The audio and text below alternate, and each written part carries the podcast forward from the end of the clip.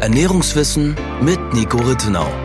Der Podcast für Ernährungswissenschaft der Ernährungswissenschaft.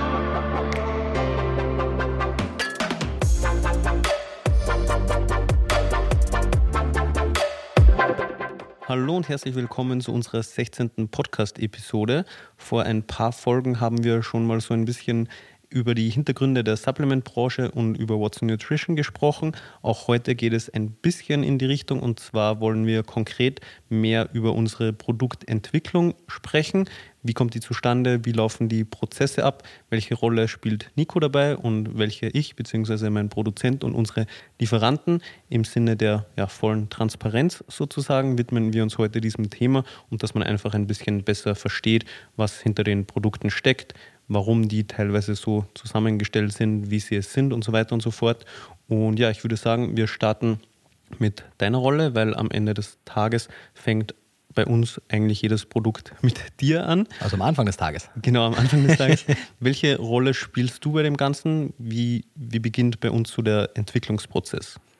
Ja, also beziehungsweise bei dir. Korrigier, korrigier mich, wenn, wenn du es anders wahrnimmst oder wenn es vielleicht auch nicht auf alle Produkte zutrifft, aber soweit ich mich jetzt erinnern kann, ist es in den aller, allermeisten Fällen so gewesen, dass ich entweder schon mit einer mit einer Idee von einem Konzept von mehreren Nährstoffen oder einfach auch mit neuen Papers zu einem gewissen Nährstoff äh, angekommen bin und meinte, hey, da gibt es einiges an Literatur, was spannend ist. Ähm, interpretiere das gerade über? Ist das ernährungsphysiologisch wirklich aus deiner Sicht auch sinnvoll? Weil also ich habe eine meiner, meiner größten Sorgen und entsprechend etwas, auf das ich sehr oft achte, ist, dass ich mir natürlich jetzt nicht zu sehr in, in kleinteiligen Fragen äh, sozusagen aufhalte, weil es, es gibt einen großen Unterschied in der wissenschaftlichen Literatur zwischen statistisch signifikant und auch wirklich physiologisch wirksam, beziehungsweise medizinisch relevant oder klinisch relevant. Soll heißen, nur weil gewisse statistisch signifikante Unterschiede bei veganer Ernährung im Vergleich zu anderen Ernährungsweisen auftreten, muss das ja nicht unbedingt auch eine klinische Relevanz haben. Vor allem eben muss es nicht zwangsweise eine,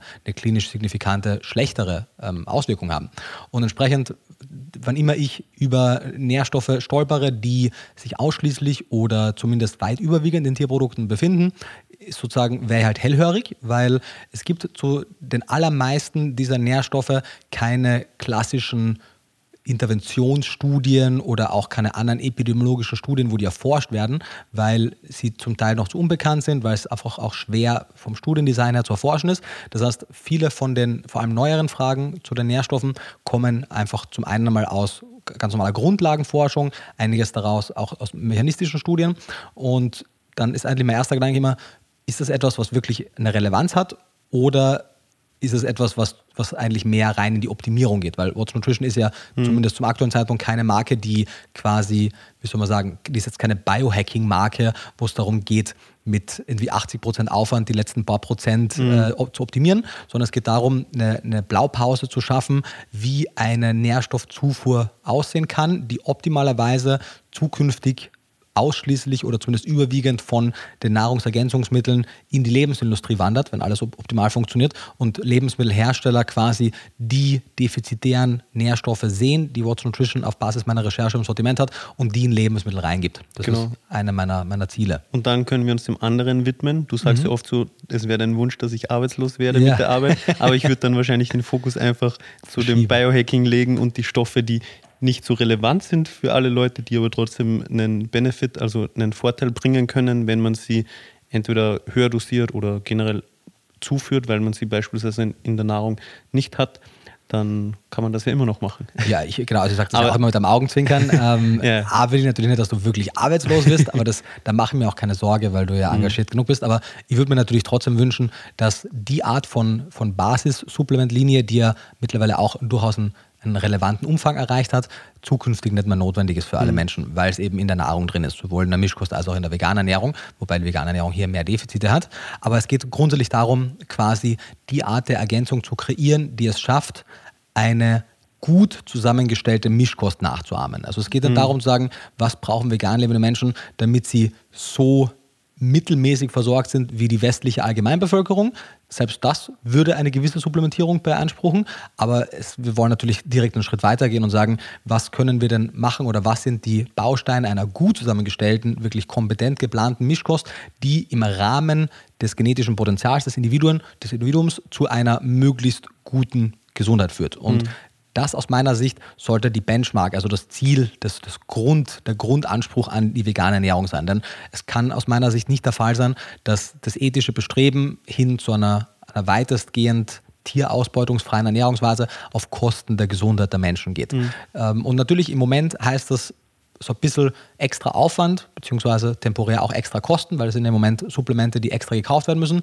Aber ich hoffe, dass wir mit What's Nutrition eben eine Blaupause schaffen für das, was zukünftig eigentlich in der Verantwortung der Lebensmittelindustrie liegt. Denn wenn ich Fleischersatz mache, Käseersatz mache, andere Tierproduktersatz, Lebensmittel herstelle, dann müssen die mindestens die Nährstoffe liefern, zumindest jene, die ich haben möchte im Tierprodukt, die eben auch im tierischen Äquivalent drin sind. Weil der Preis dieser Alternativprodukte ist meistens gleich und sehr oft höher als der von den klassischen Tierprodukten. Entsprechend muss man auch den Anspruch als Konsument haben dürfen, dass sie den gleichen Nährwert bringen. Genau.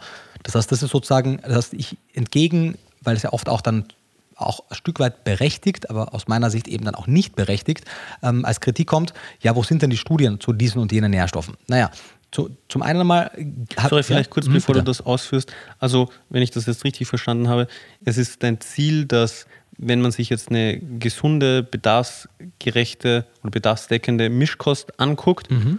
sich aber vegan ernährt, dann mhm. möchtest du eben über die Produkte die Möglichkeit bieten, dass man diese Nährstoffe bekommt, ohne eben sich mischköstlich zu ernähren. Genau. Kann man das so sagen? Genau. Und die, das Produktsortiment ist ja auch so gegliedert, dass man auch relativ schnell versteht, wenn man sich mit den Inhalten beschäftigt, welche der Watson-Produkte quasi die Grundversorgung abdecken, sodass man sagt, okay, das da ist wenig Fragezeichen dahinter. Das sind definitiv Produkte, die notwendig sind. Die sind auch nicht wahnsinnig teuer, das sind nicht wahnsinnig viele und mit denen ist man gut abgedeckt. Und wenn es dann eben darum geht, die Lücke von einer okay zusammengestellten Mischkost hin zu einer sehr guten, optimalen Mischkost zu schließen, beziehungsweise das im Rahmen einer veganen Ernährung zu rekonstruieren. Dafür sind dann die anderen Produkte. Mhm. Das erachte ich aber eben alles trotzdem noch als als eine gute Grundversorgung. Da sind wir jetzt nicht im Bereich des Biohackings oder so, sondern wirklich darum zu gucken, was sind die Nährstoffbedürfnisse des Menschen, vor allem auch, was sind jene Nährstoffbedürfnisse, die vielleicht nicht 100% der Menschen haben, aber ein weit überwiegender Teil, weil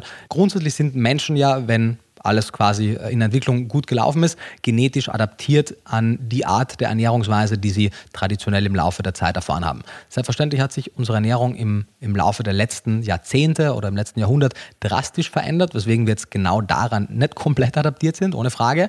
Aber grundsätzlich sehen wir anhand der, der Gentests deutliche Patterns, deutliche ähm, ja, Muster. Prägungen, mhm. Muster, mhm. dass beispielsweise die Rate an Personen mit einer Laktasepersistenz, also der Möglichkeit, Milchzucker auch im Erwachsenenalter zu verdauen, in Europa beispielsweise deutlich höher ist als in afrikanischen, asiatischen Ländern. Also in Ländern, wo auch schon über Generationen hinweg Milchprodukte auch im Erwachsenenalter konsumiert genau, wurden. Genau. Andererseits sehen wir in Regionen wie weiten Teilen Indiens, auch in einigen asiatischen und einigen afrikanischen Ländern, deren Ernährungsweise traditionell deutlich pflanzenbasierter war, als es die in unseren Breitengraden war, eine Adaption Adaption an diese pflanzenbetonte Ernährungsweise. Und mein Ziel ist es, mit den zusätzlichen Produkten abseits der Basics wie Multinährstoffe sicherzustellen, dass jener Teil, und das sind beispielsweise in Bezug auf die äh, Arachidonsäuresynthese, um jetzt ein Beispiel zu nennen, sind es etwa vier von fünf europäischstämmigen Menschen in Untersuchungen, die suboptimal adaptiert sind an die Eigensynthese. Und für die eben wäre dann zum Beispiel, wenn sie keine Tierprodukte mit Arachidonsäure essen, ein Arachidonsäureöl gut.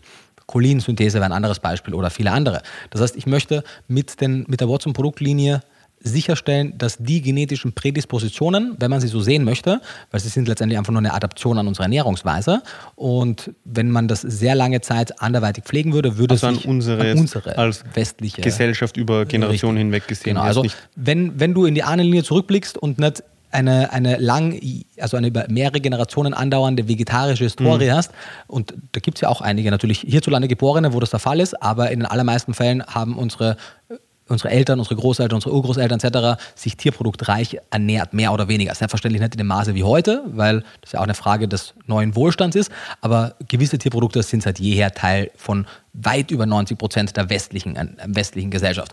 Und die, die damit einhergehenden genetischen Prägungen gilt es eben abzufangen. Und entsprechend, daher kann man auch nicht alle Studienergebnisse von allen Ländern quasi auf europäischstämmige Menschen übertragen, mhm. also weil einfach es Unterschiede im Genom gibt.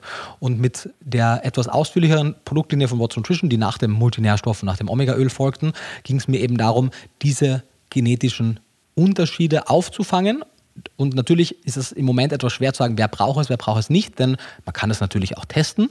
Man kann Bluttest machen, man kann Gentest machen etc. Aber ich denke, in den meisten Fällen ist es sinnvoller, sich das Geld zu sparen und wenn man auf Nummer 4 gehen möchte, vor allem in kritischen Lebensphasen, eben die Mebicos oder das Cholin oder das Glycin etc. so zu nehmen, weil selbst wenn der Körper einen Stoffwechselweg hat, der effizient genug ist, um gewisse Stoffe zu bilden, ist es trotzdem eine gewisse metabolische Bürde für den Organismus und du beraubst ihn an anderer Stelle an gewissen Nährstoffen. Und daher ist es so oder so keine schlechte Idee, das zuzuführen. Und um jetzt nicht so weit auszuschweifen, das ist der Anspruch an die Produktlinie und das ist auch sozusagen der erste Schritt. Also ich analysiere sehr genau und wahrscheinlich genauer, als es bisher von den meisten gemacht wurde, was sind denn wirklich die Bestandteile einer gut geplanten mischköstlichen Ernährung und welchen Bedarf an Nährstoffen hat der Körper. Das ist nämlich ein anderer Herangehensweg, als das die meisten Positionspapiere bis jetzt hatten. Denn die blicken ja wirklich nur auf die allseits bekannten essentiellen Nährstoffe und lassen vieles außen vor. Das war der Grund, warum damals auch Vegan D noch auf eine relativ kleine Anzahl an Nährstoffen begrenzt war, weil ich mich halt am DGE-Paper orientiert habe.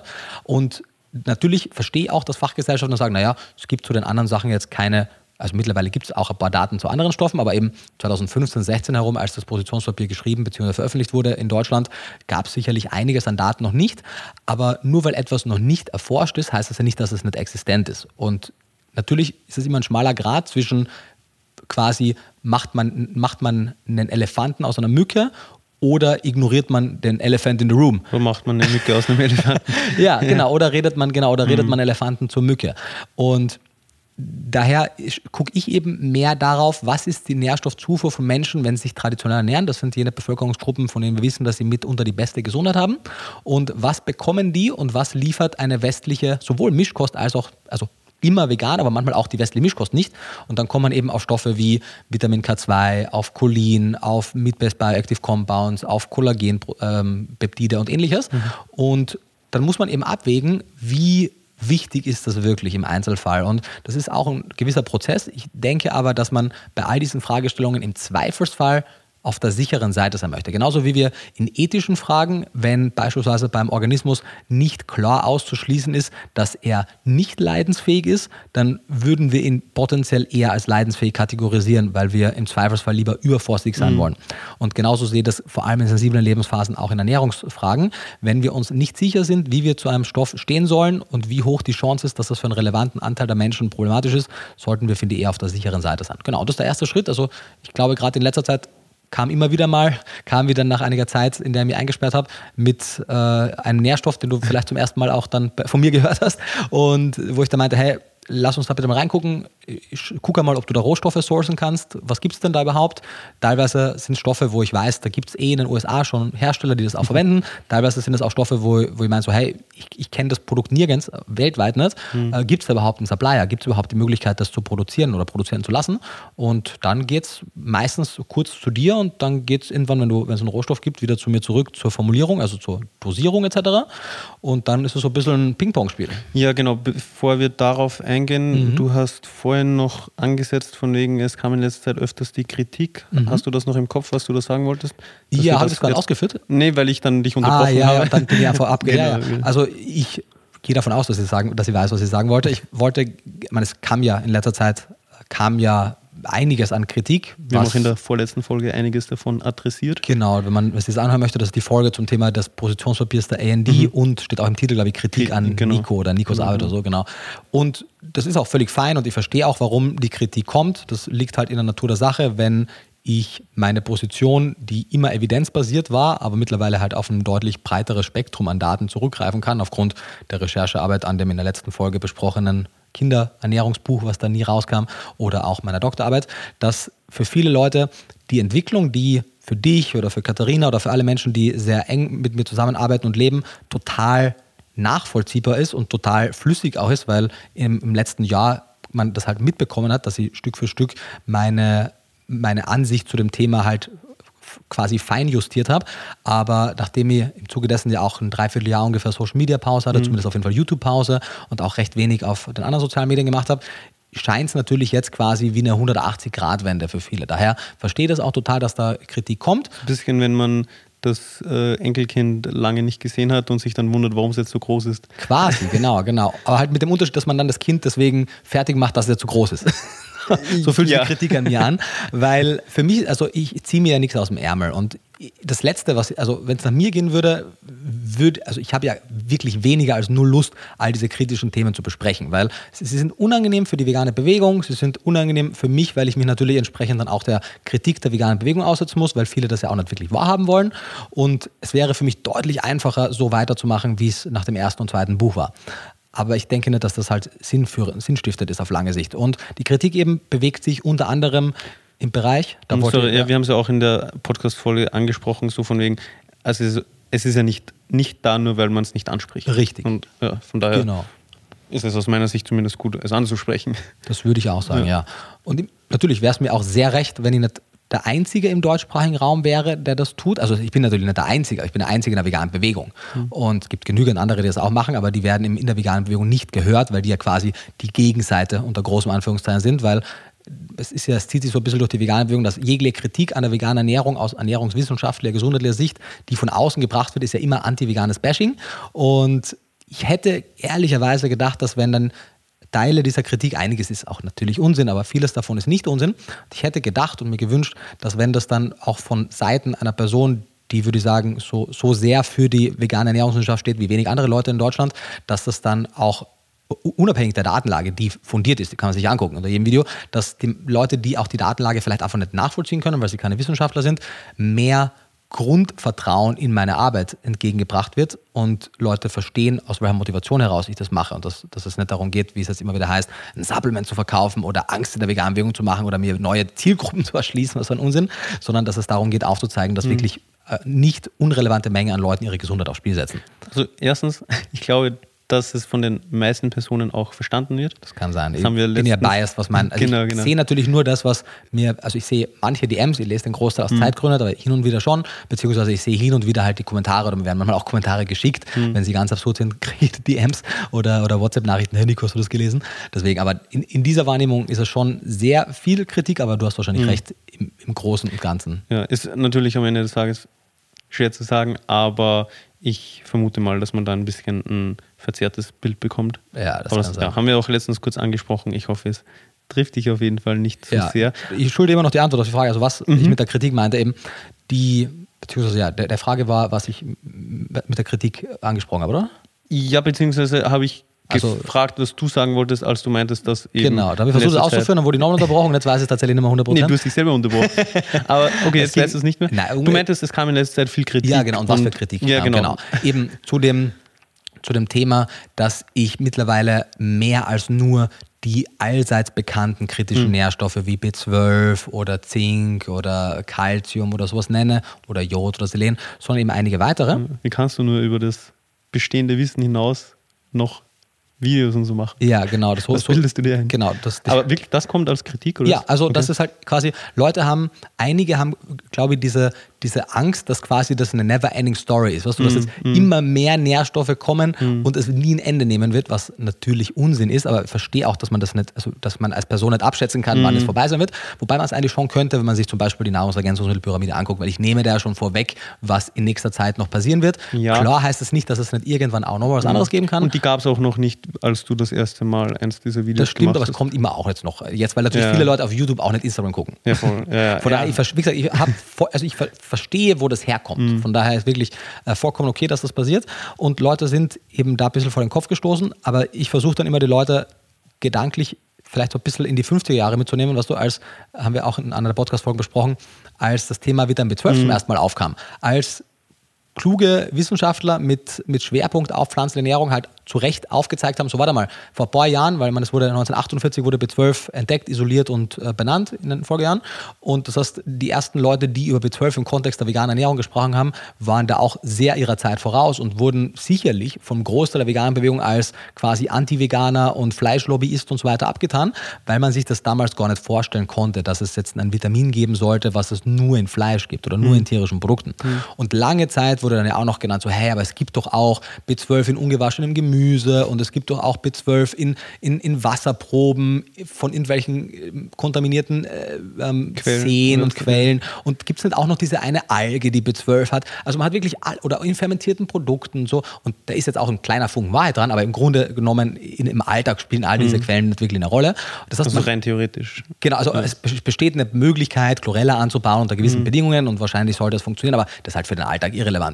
Und man hat halt, und bis heute auch ist das ja immer noch so, dass Leute es nicht wahrhaben wollen, dass sie da einfach ein Supplement nehmen müssen, weil ihre Ernährungsweise einfach einen großen Teil der klassischen Inhaltsstoffe der klassisch menschlichen Ernährung exkludiert und dass man das einfach zum Teil kompensieren muss. Und sie wollen eben heute noch über irgendwelche alternativen Quellen das decken. Und genauso resistent ist eben jetzt im Moment die Ansicht der meisten Leute, wenn es eben um Cholin geht oder eben um die Meat-Based Bioactive mhm. Compounds, die ja fairerweise im Gegensatz zu B12 nicht von 100% der Menschen gebraucht werden. Weil wenn eine vegan lebende Person über Jahre hinweg kein B12 zuführt, es gibt einzelne Fallberichte, wo es A natürlich auch sein kann, dass die Person einfach lügt und supplementiert oder so, aber vielleicht. Oder das ein oder andere angereicherte Genau, ohne zu wissen. Hm. Aber natürlich besteht auch die grundsätzliche Möglichkeit, dass die Person eine, eine Dünndarmfehlbesiedelung hat und jene äh, Bakterien, die eigentlich im Dickdarm B12 produzieren, die für uns dann eigentlich nicht mehr verwertbar sein und entsprechend das B12 in den Code geben, kann sein, dass die vielleicht an einer Stelle im Dünndarm sitzen, die dann B12 produzieren und das auch aufgenommen wird. Aber das ist halt eine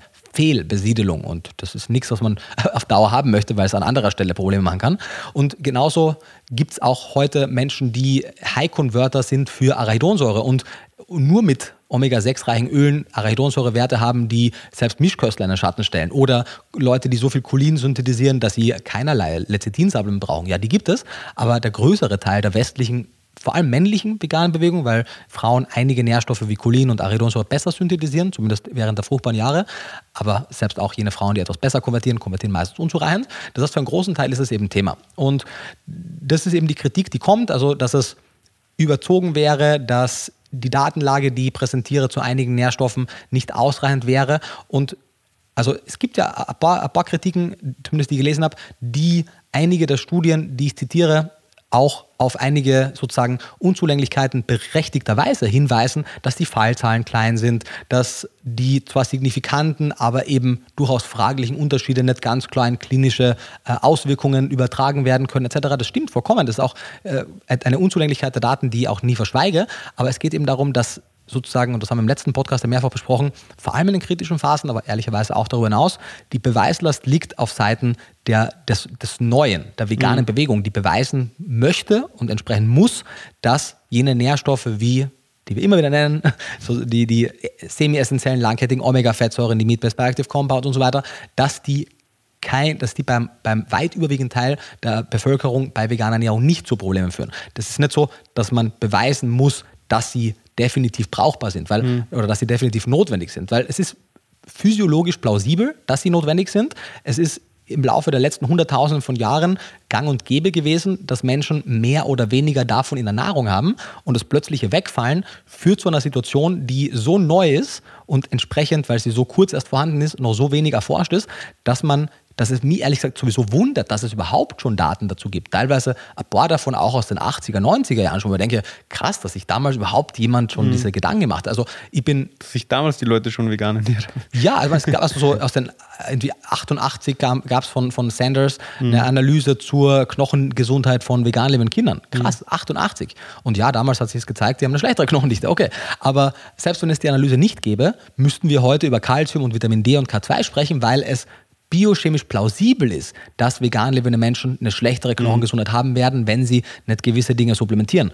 Und dass es jetzt eine Publikation wie diese gibt, unterstreicht die Notwendigkeit, aber sie ist nicht eine Voraussetzung dafür, dass wir dieses Gespräch führen müssen. Und deswegen baut, ist diese Kritik oder deswegen baut diese Kritik aus meiner Sicht auf einem, auf einem Strohmann-Argument auf, weil mhm. die Beweislast nicht auf Seiten sozusagen der unter Anführungszeichen Gegenseite liegt, sondern die Beweislast liegt auf Seiten der Veganern, weil es geht ja auch um deren Gesundheit, die auf Dauer leiden mhm. kann. Und der Konsens, der weltweite Konsens ist, dass eine, Mischkost, eine ausgewogene Mischkost, die Empfehlung jeder Fachgesellschaft ist. Es gibt unterschiedliche Positionen der Fachgesellschaften zur veganen Ernährung. Manche sind da etwas offener, manche sind da etwas skeptischer. Aber grundsätzlich ist die Empfehlung jeder Ernährungsfachgesellschaft und jeder Ernährung für Kinder, jeder Fachgesellschaft für Kinder- und Jugendmedizin, jedes BFRs, jeder EFSA etc. eine gut zusammengestellte Mischkost mit sämtlichen Lebensmittelgruppen.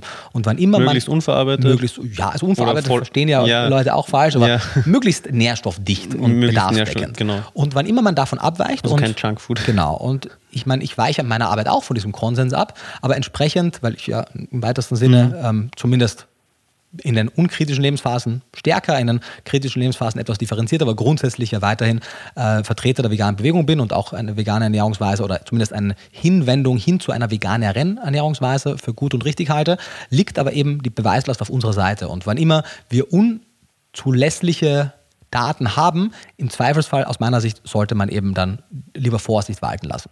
Genau, das ist die Kritik, die jetzt eben immer wieder kommt. Und wie gesagt, ich kann die verstehen, aber all die Punkte, die kamen, sind das überhaupt nichts Neues für mich. Also wird immer wieder mal so dargestellt wie, ah, daran hast du aber nicht gedacht, Nico, doch, na, selbstverständlich.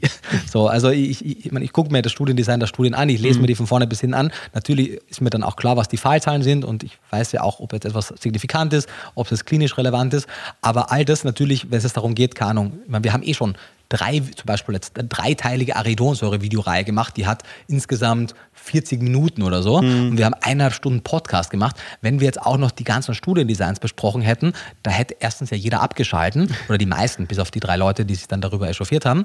Das heißt, das wäre einfach auch nicht praktikabel gewesen. Und Leute können sich sicher sein, dass wenn wir Daten kommunizieren, dass die von vorne bis hin gecheckt sind. So, ich habe Zugriff zu allen Primärdaten, ich orientiere mich niemals an einem Abstract, sondern wenn ich eine Studie nicht in ihrer Vollständigkeit finden kann und durchlesen kann, dann, dann wird sie von mir nicht präsentiert oder wenn sie vielleicht doch so wichtig erscheint, dann wird sie mit dem Hinweis zitiert, hey, man sieht es ja dann auch, weil man hat, dann hat man nicht die ganze Studie eingeblendet, sondern nur die PubMed-Quelle und das ist, ich glaube, es war Selten der Fall. ja, also es, ich kann mich nicht erinnern, was das, also es, es passiert manchmal, dass ich keinen Zugriff habe, aber das Aber ist sehr hat- selten. Ja, das ist auch oft, da, also oft, die paar Mal, die es vorkam, das ist, glaube ich, auch dann, Sachen. wenn es eine neue Studie ist, Genau. die online noch nicht verfügbar ist. Genau, aber zumindest, wenn das der Fall war, war das jetzt in den letzten Monaten zumindest nie etwas, was so relevant war, dass es quasi ein Dreh- und Angelpunkt einer, einer, eines Videokonzepts oder so war. Und dann, wenn ich einen Monat später nochmal versuche, es zu bekommen, dann funktioniert es ja eh meistens auch. Also wirklich immer nur sehr kurzfristig, genau. Und ja, trotz dieser Kritik halte ich es weiterhin für, für wichtig, diese Art und Weise des Vorgehens zu wählen, weil ich denke, dass, kur- dass die kurzfristige Unannehmlichkeit, die ich jetzt selbst erlebe und die ich sicherlich auch quasi damit der veganen Bewegung ein Stück weit auch unterbreite oder einfach sie da aussetze, weil es natürlich ein unangenehmes Gespräch, was man da führen muss, dass das auf mittel- und lange Sicht sehr, sehr, sehr viel unangenehme Gespräche ersparen wird und sehr, sehr viel Gesundheit den Leuten bescheren wird, die auf Dauer ansonsten Probleme kriegen würden. Vor allem auch, weil es ja heutzutage, sage ich jetzt mal, oft so ist, zumindest in meiner Wahrnehmung oder ja auch in der Vergangenheit war es oft so, wenn ich mit Leuten gesprochen habe, die bringen ja häufig das Argument, hey, die vegane Ernährung ist die gesündeste oder so. Und mittlerweile denke ich mir auch so, also das kann man einfach nicht mehr bringen und sollte man nicht bringen und von dem müssen wir auch ein bisschen weg und weil, also es ist einfach falsch. Ja, also erstens gibt es ja nicht also- die gesündeste Ja, Ernährung genau, und wenn es genau. eine gäbe, ist es Also definitiv nicht es, mehr ist vegane. an, ja, es ist an vielen Punkten einfach falsch. Ja. Und Leute mit diesem Argument von der Ernährung zu überzeugen, bringt langfristig definitiv aus meiner Sicht nichts, weil irgendwann checken Checkt wahrscheinlich die meisten ja. Leute, dass das ja, gelogen war Und es sozusagen. funktioniert ja auch in erster Linie nur bei Menschen, die wirklich sehr wenig Ernährungsbildung haben, Mhm. weil jede Person, die ein Grundverständnis hat, hinterblickt das ja auch sofort. Ja, wobei- Das.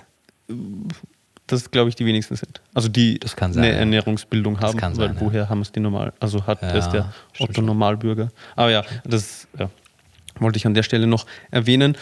Was Ich- nicht heißt, dass eine vegane Ernährung nicht gesundheitlich sinnvoll äh, zusammengestellt sein kann. Aber sie ist im- Grunde mal primär einfach defizitär an sehr vielen Sachen Mhm. und das muss man ausgleichen. Das heißt, warum, also sie wäre in der Theorie natürlich, kann man sagen, wenn man sämtliche Tierprodukte weglässt, alle Nährstoffe, die man aus dem Tierprodukt haben möchte, beigibt und sämtliche Stoffe, die eventuell abträglich wirken könnten, eben dadurch nicht dabei hat, könnte das eine überlegene Ernährungsweise sein. Aber 99,9 Prozent der Ernährungsweisen veganer Natur sind ja nicht so zusammengestellt, sondern denen fehlt es einfach an einigen Stellen. Punkt. Also deswegen, es geht gar nicht darum zu sagen, vegan ist per se ungesund, aber die gesündeste Ernährung allgemein ist jede Ernährungsweise, die aktuell aus, aus, aus dem vollen Portfolio aus sämtlichen Lebensmittelgruppen wählt, die jene Tierprodukte, die besonders nährstoffdicht sind, präferiert, die möglichst gering verarbeitet hat, aus hoher Qualität mit guter Fütterung. Und das ist natürlich schlecht für die, für die ethischen Anliegen der veganen Bewegung, dass Tierprodukte, wenn sie hochwertig sind, sehr nährstoffdicht sind. Aber diesem Ziel muss man halt quasi nachgehen, um diese Nährstoffe, die man über diese Tierprodukte bekommt, in die veganen Lebensmittel zu kriegen. Mhm. Und das ist ja ein auch, es ist ja keine Raketenwissenschaft. Es ist auch nicht so, dass, ich, dass wir jetzt etwas verlangen, was unmöglich wäre oder so. Mhm. Also es ist, wenn da ein bisschen ein kollektives Bemühen zustande kommen würde, dann hätte man das relativ bald einmal umgesetzt. Ja, genau. Und das bringt uns, oder damit bringe ich uns so ein bisschen zum Thema zurück. zurück. Mit den Produkten bei Watson ja. versuchen wir eben hier für den Moment eine Übergangslösung zu bieten. Genau. Am Ende. Also ja. Ja. Schlussendlich. Genau, das ist es. Und es ist ja nicht mehr als ein Angebot. Also ich präsentiere in den Videos die Daten, es gibt ein Produkt dazu, mhm. weil das ist ja auch das so. Ich, oft wird auch gesagt so, ja, spannend, dass genau jetzt, wo das neue Watson-Produkt genau, kommt, das, genau ja. jetzt auch die Daten dazu kommen. Ja, selbstverständlich. Also erst einmal, vielleicht damit Leute das verstehen, mhm. eigentlich schreibe ich gerade Doktorarbeit. Ich habe eigentlich gerade für den ganzen Social Media Kram und für die Podcasts und für die Videos weder Zeit, Nerven noch Geduld oder sonst was. Ich will endlich meinen Doktor machen, den ich jetzt schon seit über zwei Jahren mache und mein Doktorvater dem langsam der Geduldsfaden reißt. Ja? Und wenn aber dann eben, weil ja zum Beispiel Aridonsäure jetzt das letzte Thema war, wann hast mhm. du die bestellt? Ich erinnere mich noch, das war letztes Jahr irgendwann. Ende letzten Jahres, genau. ich. Ja. Und das heißt, natürlich nehme ich mir jetzt aktuell dann nicht die Zeit, eine, eine dreiteilige Aridonsäure-Videoreihe abzudrehen, wenn eh noch gar kein Produkt draußen mhm. ist und quasi meine Antwort dann wäre, ja, es ist ein Problem, aber es gibt in ganz Europa kein Produkt dazu, weil du aktuell mhm. der Einzige bist, der das verkauft. Deal with it. Ja, genau, also das würde auch nichts bringen und natürlich kann man sagen, ja, aber es wäre ja für die Leute trotzdem interessant gewesen, es schon früher zu wissen, ja, fair point, aber wenn du mir nicht quasi an den Schreibtisch ketten würdest, jetzt sagen, hey Nico, nächste Woche kommt das Produkt, wir brauchen jetzt die Infos, genau, dann, dann kommt das von mir, weil ich mache gerade eine Doktorarbeit mhm. so, und ich bin auch nicht in der Verpflichtung irgendjemandem gegenüber, da heißt, also es liegt nicht die Last der veganen Nährstoffversorgung Verantwortung auf meinen Schultern. Mhm. So, ich bin im Grunde nur eine Person der veganen Bewegung. Ja, und das ist auch, denke ich, ein wichtiger Punkt, weil klar, wenn man das eben nicht weiß, was hinter den Kulissen abläuft, dann könnte man eben vermuten anhand der Kalkül. Reihenfolge der, der Veröffentlichungen, mhm. also so Produkt kommt, mhm. dann kommt der Wissensartikel dazu, dann kommen die Videos von dir dazu. Also das Wissen darüber besteht ja eben schon davor, aber logischerweise veröffentlichst du es erst dann, wenn wir auch die passende Lösung haben. Ja, und es ist ja auch nicht so, dass, also weil das klingt, finde ich trotzdem, wenn man so sagt, total kalkuliert, aber es ist ja nicht so, dass quasi das fertige Videoskript und der fertige Artikel und ja, alles ja. in einer Schublade liegt und mhm. jetzt die Leute extra warten lassen, sondern von meiner Recherchearbeit, die genügt, um das Produkt zu kreieren, mhm. hin zu dem Artikel und der Videoreihe, da stecken unzählige Arbeitsstunden, also mhm. wirklich im dreistelligen Bereich, bis aus einer Recherche für ein Produkt eine 40-minütige Videoreihe wird und ein eineinhalbstündiger Podcast und so weiter. Das heißt, die Recherche liegt dann einfach zwischen Produktentwicklung und Produkterscheinen brach mhm. und ich mache halt all die anderen Dinge, die ich machen muss. Was du, wenn ich jetzt kein Doktor machen würde und wenn all die anderen Aspekte nicht meine Zeit beanspruchen würden, wie bis vor kurzem zumindest hat ja auch noch Vegan News und wir hatten so viele Sachen zu tun, dann hätte ich auch das dazwischen schon machen können. Aber so ist es halt so, dass es so lange brach liegt, bis du mir einfach so sehr auf die Pelle rückst, weil das Produkt da ist und ich einfach so einen Leidensdruck habe, dass ich einfach mich hinsetzen muss und dann halt auch wieder Doktorarbeit nach hinschieben muss und mhm. alles, um das halt zu priorisieren. Aber das ist die Reihenfolge und kein, anderer, kein anderes Vorgehen, was irgendwie, glaube ich, von Leuten, wie du sagst, dann irgendwie als großes Kalkül oder so gewertet mhm. wird. Was bis es, also bis die Kritik kam, wäre ich gar nicht auf die Idee gekommen, dass das bei irgendjemandem so ankommen könnte. Wenn ich jetzt natürlich mir ein bisschen in die Situation von anderen versuche reinzuversetzen, kann ich natürlich auch ein bisschen verstehen, wo das herkommt, aber deswegen ist es wahrscheinlich auch wichtig, dass, dass man darüber spricht. Hm, ja. Genau. Du hast es vorhin schon erwähnt, von wegen, nachdem du zu mir kommst mit einem Nährstoff, den du als relevant erachtest, dann ist es meistens eben so, dass ich erstmal, also manchmal haben wir ja die Situation auch, dass ein gewisser Rohstoff bereits in einer Studie verwendet wurde. Also viele ja, der, der Rohstoffe, die wir verwenden, also die Markenrohstoffe, die verwenden wir auch deswegen, weil mit denen Forschung betrieben wurde. Stimmt, Sprich, es gibt Studien mit genau diesem Rohstoff. Also nicht nur dem Nährstoff, sondern genau. wirklich dem Rohstoff. Genau, dem Ro den Unterschied genau. zwischen Nährstoff und Rohstoff vielleicht erklären? Ja, also Nährstoff, so Calcium, wann mal wir erklären Vitamine, wir das Mineralstoffe. Ja, genau. Sind alles Nährstoffe mhm. und es gibt aber teilweise Produzenten von diesen Nährstoffen, die dann ihren eigenen Rohstoff als Markenrohstoff anmelden lassen und wirklich mit diesem Herstellungsprozess auch, der dann standardisiert ist, Studien finanzieren. Genau, und im Gegensatz dazu, was in Markenkleidung, wo man argumentieren kann, was macht jetzt die Markenkleidung wirklich besser, mhm. ist es bei den Markenrohstoffen halt so, dass, dass es wirklich ein Qualitätskriterium ist. Das heißt, es sind, dass jeder Nicht-Markenrohstoff schlecht ist, mhm. aber man kann halt wirklich nur anhand der Markenrohstoffe, die ganz letztendlich Sicherheit haben, dass man genau die Ergebnisse auch bekommt, die man in den Studien sieht, weil genau. sie eben mit diesem Rohstoff gemacht wurden. Und, das darf man auch nicht vergessen, zum Beispiel Vitamine können ja auf unterschiedlichste Arten synthetisiert werden. Das heißt, es gibt mehrere Wege, die nach Rom führen und es ist zweifelhaft, ob alle gleich effizient dorthin führen. Und nur ja, weil man, ja, auch, also wenn am Ende die chemische Struktur die gleiche ist? Nee, nee, also Oder? ja, also ja, ein Stück weit schon. Man zum Beispiel die, die PUAC-Rohstoffe, die dann noch mit Bioflavonoiden angereiht sind und so. Ja, okay, aber das ändert sich ja in der Zusammensetzung. Das, genau, ja. Also wenn wirklich, aber Ascorbinsäure ist ja immer Ascorbinsäure, oder? Also da, das ja, wobei ja, das im weitesten Sinne schon. Auch zum Beispiel Vitamin A, ob es jetzt ein Retinylpalmitat oder ein Retinoacetat ist, ist genau, das sind auch unterschiedliche. Genau, also wenn du wirklich auf die biochemische Struktur ja. gehst und das beides gleich sauber gemacht ist, dann ist das vermutlich irrelevant. Das meine ich. Also ja, ja. du kannst ja gewisse ja eben Stoffe sowohl durch Extraktion mhm. bekommen, also sourcen, oder über Synthese herstellen oder so. Aber ja. wenn du am Ende, also am Ende des Prozesses mhm. das gleiche, die gleiche chemische Struktur hast, dann ist es ja immer dann gleich, es, oder? Dann ist es vermutlich, also auch hier, das ist wahrscheinlich jemand, das, das soll man mit Professor Klaus, Dr. Klaus Günther besprechen, mit meinem Biochemiker, Doktorvater, aber ich würde sagen grundsätzlich ja, wobei, und das, da lehne ich jetzt ein bisschen weiter aus dem Fenster, weil ich da auch zu wenig im Thema drin bin, aber ich denke auch, dass es zum Beispiel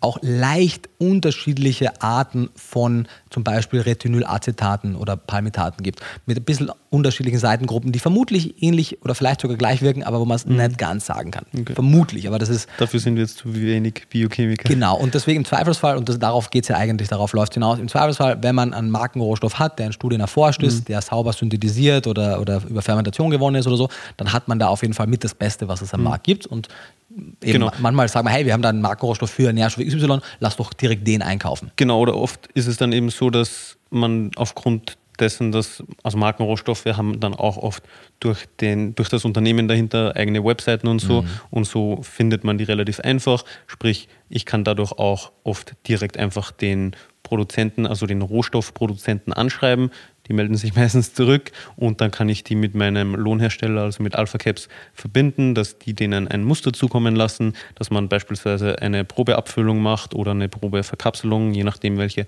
Darreichungsform wir dann wählen. Und entweder kommen wir eben so zu gewissen Rohstoffen oder bei den Multinährstoffen beispielsweise ist es ja so, dass du mir die Formulierung gibst mit den unterschiedlichen Verbindungsformen für die Vitamine und die Mineralstoffe. Und dann gehe ich auch zu meinem Produzenten und frage ihn, hey, hast du diese Rohstoffe im Sortiment oder hast du Lieferanten, die diese Rohstoffe oder diese Nährstoffverbindungen zur Verfügung stellen können und dadurch, dass Alpha Caps zum Glück ein sehr großer und kompetenter, sehr gut vernetzter Lohnhersteller ist, hatten wir da eigentlich bisher kaum Probleme, dass wir irgendetwas nicht bekommen. Ansarin war, finde ich, ein lustiges Beispiel, was er wirklich. Ansarin? Ja. Also, dass das halt wirklich eine einzige Firma auf Anfrage hergestellt hat, aber dass es wirklich den Stoff eigentlich nicht quasi ja, äh, verfügbar gibt. Voll, also oft, oft haben sie eine, eine, Verbindung oder einen Rohstoff noch nicht im Sortiment, aber können das dann für uns anlegen oder so. Und also es gibt zum Beispiel Lieferanten von Aminosäuren, die haben dann fast alle Aminosäuren im Sortiment, also der, der Lieferant, aber Alpha Caps verwendet oft nicht alle, weil gewisse Stoffe einfach nicht nachgefragt sind am Markt. Mhm. Aber ja, so viel dazu. Mhm so, alleine schon zum, ja. zum Punkt transparent. Ja. Wenn man die meisten Nahrungsergänzungsmittelmarken fragen würde, wo lasst ihr denn produzieren, wie heißt denn euer Lohnhersteller, mhm. wird man die Auskunft nicht bekommen. Was absurd ist, weil wenn man einen guten Lohnhersteller hat wie Alpha Cares, dann ist das eigentlich aus meiner Sicht sogar etwas, worauf man stolz sein kann. Ähm, und einige der großen Marken wissen wir ja auch, arbeiten ja auch mit Alpha Caps mhm. und sagen es trotzdem nicht, was dann, glaube ich, so ein, so ein stranges Ding ist, wie, keine Ahnung, wir wollen ja uns den Wettbewerbsvorteil sichern oder wir wollen nicht, dass noch wer anders da produziert. Und viele produzieren mhm. halt auch irgendwo und sagen es halt aus dem Grund nicht. Aber wenn dir jemand das dann sagt, finde ich, ist es mehr als genug Grund, ein bisschen skeptisch zu sein. Ja, voll. Oft wollen, glaube ich, also das ist jetzt Spekulation von meiner Seite, aber ich glaube, dass oft Marken auch so den Eindruck wahren wollen, dass sie selber produzieren. Ja, was lustig ist, weil, also korrigiere mich, wenn dir jemand einfällt, aber keine einzige Marke in Deutschland produziert zumindest den überwiegenden Teil ihres Sortiments selber. Außer More und ESN? Genau, da, auch wenn du, deswegen sage ich den überwiegenden Teil, weiß ich nicht. Deren Produktionsanlage ist schon groß, aber mein, deren Sortiment ist riesig. Ja, Keine also- Ahnung, ob wirklich ein großer, ein überwiegender Teil. Ich glaube, so Foodstuff machen die auch nicht selber. Genau, Beim deswegen, Rest genau. weiß ich nicht, ob die alles selber machen, Ja. aber die haben auf jeden Fall eine eigene Produktion. Ja, und die Produktion ist aber auch primär eine Abfüllung, ehrlicherweise. Also weil die Ja, produzieren also auch die keine produzieren Rohstoffe. keine Rohstoffe, Das ist ja, ja auch nee, das, was nee, Leute nee. auch denken, Ja. da, da baut jemand Erbsen Ja. an und macht daraus Erbsenprotein. Ja, nee. ja, nee. Also das, und das sagen die aber auch. Also ich habe letztens einen, einen Podcast mit dem Moor-Gründer, also mit Christian Wolf gehört. Liebe Grüße an Chris. Da sprechen sie über, mit wem hat er da gesprochen? Mit seinem Mitgründer. Und Mick da ging's, Weigel? ja, da ging es um die, äh, ja, eben um, ums Sourcing von Rohstoffen und so. Und da meinte er auch so, also der Mitgründer, dass die eben Rohstoffe halt auch von ja, Rohstoffproduzenten beziehen. Mhm. Also genauso wie, keine Ahnung, Apple, die äh, mittlerweile machen sie die Chips selber, Mhm. aber die kaufen ja auch alle möglichen Teile. Teile zu. Autohersteller bauen ja auch Genau, fast jeder Autohersteller kauft Sachen zu und so weiter. Und Aber irgendwie bei Lebensmittel- oder Supplementunternehmen habe ich das Gefühl, dass Leute irgendwie dieses, das, den Gedanken haben, dass, weil vor allem, weil ja viele der Unternehmen auch mit ihrer Premium-Qualität werben, Mhm. da, dass die wirklich, dass man denkt, okay, die bauen jetzt wirklich die Rohstoffe ja, an. also es macht Quasi das keiner. macht quasi niemand. Oder? Also ja. ich, ich bin ja vorsichtig mit Absolutismen, deswegen setze ich noch ein quasi, quasi, davor, aber ich würde sagen keiner. Weil es ist auch ähm, meistens nicht ökonomisch und Und genau, und auch nicht, weil man die Expert, du kannst ja nicht überall eine Expertise Mhm. haben. Und ich bin ja froh, dass es Hersteller gibt, die nichts anderes machen wie diesen einen Rohstoff. ich wollte gerade sagen, also, Also- so Vitamin K2. Genau. So, wir beziehen das von Kappa, Kappa, mhm. und die produzieren fast ausschließlich Vitamin K2. Genau. Also das ist deren Winziges einziger Rohstoff. Ja. Äh, Die haben, glaube ich, auch noch ein D3 haben eigenes- sie, glaube ich, auch. Ja, genau, Vitamin D3, aber leider kein veganes und noch Calcium und äh, Magnesium, weil ja, die wurden mittlerweile auch aufgekauft von Balchem, aber genau, die, das ist ein Rohstoffproduzent, der mit dem einen Rohstoff Millionen Umsätze macht und die machen Forschung sonst nichts betreibt, anderes. Entsprechend und, eigene ja. Labore haben, wo sie das auch testen können und so weiter, genau. und es gibt auch meines Wissens keinen Rohstoffproduzenten, der alle Rohstoffe produziert. nee. Im Sinne von alle Vitamine, alle Fettsäuren, alle Mineralstoffe, alle Aminosäuren und so. Also da DSM ist schon, glaube ich, knapp dabei, ja, das, wenn du ja, da und überlegst. das ist ein riesengroßes Milliardenunternehmen, eine Aktiengesellschaft, die machen vieles, aber also ich keine Ahnung, ob nicht die, alles, ja. auch nicht alles ebenso. Ja. Also es ja, ist auf jeden Fall eben ein sehr großer Markt. Rohstoff, Rohstoffe werden grundsätzlich immer zugekauft. Genau, es gibt ja eigene Messen auch Mhm. und Veranstaltungen, wo sich die Lohn, also die, die Rohstoffproduzenten mit den Lohnherstellern, mit den Marken Mhm. quasi an einem Ort treffen, um dann halt gemeinsam an Produkten zu arbeiten. Und wir suchen dann die Rohstoffe für die Produkte, mit denen du, ja, mit den Formulierungen du zu mir kommst. Und oft ist es dann so, dass wir alles so bekommen, wie wir es gerne haben.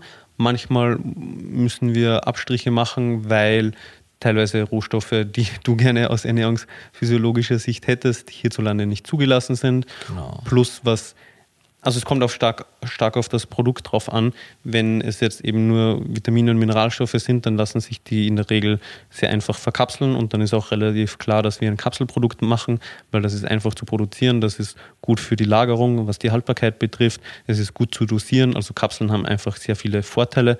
Man muss sich keine Gedanken über den Geschmack der Rohstoffe machen, weil durch die Kapselhülle schmeckt man das sowieso nicht. Viele isolierte Nährstoffe haben einfach von Natur aus einen unangenehmen Eigengeschmack. Deswegen sind offene Pulver oder Flüssigkeiten oft schwieriger in der Formulierung, was eben dann den Geschmack betrifft. Dann muss man das maskieren oder mikroverkapseln oder ja eben mit Aromen und so arbeiten, dass man das lecker hinbekommt, weil also viele Rohstoffe schmecken wirklich schrecklich. Also wir haben letztens erst wieder was probiert. Boah.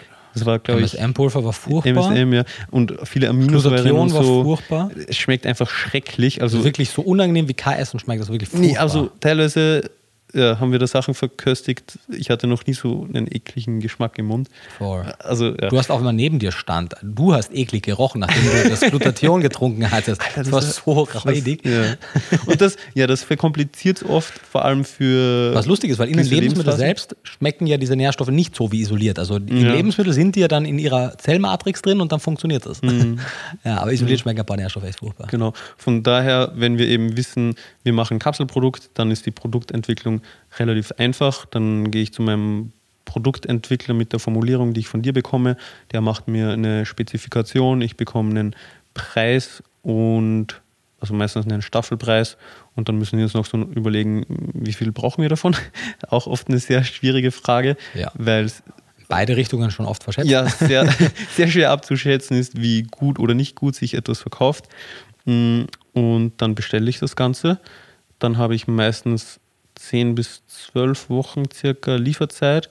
Dann müssen wir uns noch um das Etikett kümmern. Also dann wird zuerst mal geguckt, ja, wie viele Tagesportionen machen wir, wie viele Kapseln, was ist das sinnvoll oder kommt das Ganze in eine Dose, in einen Beutel. Das ist auch ja, eine, also Verpackung ist auch eine, eine Wissenschaft für sich, weil man hat nicht unendlich viele Optionen, aber doch ein paar und alle haben ihre Vor- und Nachteile. Mm, Da sind wir aktuell ja auch gerade ein bisschen am Umstellen. Vielleicht hat man das mitbekommen, dass wir zu Beginn sehr viel Pulver in Beuteln hatten, mittlerweile immer mehr in Dosen, primär aus logistischen Gründen, weil die Beutel oft leider nicht die Qualität aufweisen, die wir gerne hätten. Also die ja, platzen oft oder so, weil sie, keine Ahnung, nicht so gut verarbeitet sind, wahrscheinlich. Ja, oder weil einfach vielleicht auch viel mechanische Belastung auf sie draufkommt, dass sie einfach nicht Im Zuge des Versands, ja, genau, genau. Und deswegen steigen wir da aktuell auf Dosen um bei den meisten Pulvern, weil das einfach stabiler ist und uns da weniger Ware flöten geht beim Versand. Und ja, wenn wir das wissen, dann und ich eben die Spezifikationen habe, wir die Labels, also das Design, das Produktdesign haben, dann geht das auch zum Produzenten. Die geben dann den Druck in Auftrag und dann wird das Ganze bei denen eingeplant in den, in die, ja, den Produktionsprozess. Also das Auch ein sind ja großer Vorteil von den, von den Dosen, dass man quasi, ja, man hat ein und dieselbe unbedruckte Dose für alles. Genau. und kann dann einfach innerhalb von wenigen Tagen neue Also das Etiketten Etikett, drucken, ja, genau, genau. wohingegen Beutel ja schon bedruckt sind. Und das heißt, du musst dann, was sind, du hast dann viele Calciumbeutel, brauchst du gerade Magnesiumbeutel, Ja. hast ein Problem, weil du da nichts hast, Etiketten kann man flexibel drucken. Genau, genau. Also ja, Verpackungen, wie gesagt, ein Thema für sich.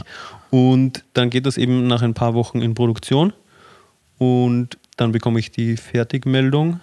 Dann lasse ich das Ganze, also das Endprodukt, also ein Produkt von der Charge ins Labor schicken. Dann dauert es nochmal eine Weile, also je nach Analyse zwischen, keine Ahnung, ein, zwei, drei Wochen, bis wir den Prüfbericht bekommen.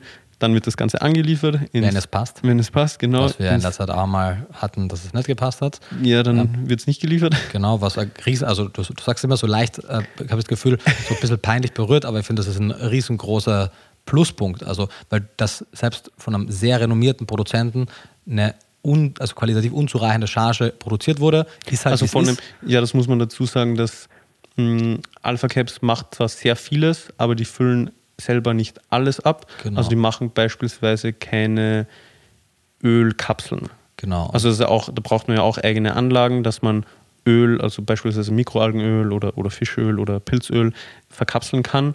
Und das ist etwas, was Alpha Caps nicht macht, sprich das outsourcen die selber. genau. Und Und da gab es eben bei uns letztens einmal eine unzureichende Analyse, deshalb ist aktuell auch. also unzureichend im Sinne von, die Analyse war ausreichend, aber sie hat gezeigt, dass das Produkt nicht in genau, genau. Also das Ergebnis der, der Analyse war eben, dass das Produkt unzureichend war. Und. Totox-Wert war einfach sehr stark genau für alle, entsprechend haben wir hier auch das Ganze nicht anliefern lassen und sind jetzt gerade, also hatten dann letztens eine Alternativcharge dann kurzfristig. Deswegen, wir können ja sagen, es war das äh, Mikroalgenölkapseln, deswegen waren die jetzt ja auch, gab es immer wieder Lieferverzögerungen. Genau, also die Ja. sind ja auch aktuell ausverkauft, Genau, beziehungsweise deswegen. vorbestellbar, sobald wir da die Analyse von der nächsten Charge haben und da alles passt, wird das aber dann wieder geliefert und geht raus. Also das sind immer so Punkte, die ja, nervig sind im, Ja, aber im Backend. Weil du hast, wir haben jetzt auch wirklich viele äh, Laboranalysen von Mhm. unterschiedlichen Mikroölen, Mikroalgenölen in Kapseln oder auch in Gläsern gemacht und ich habe das ja auch publiziert dann.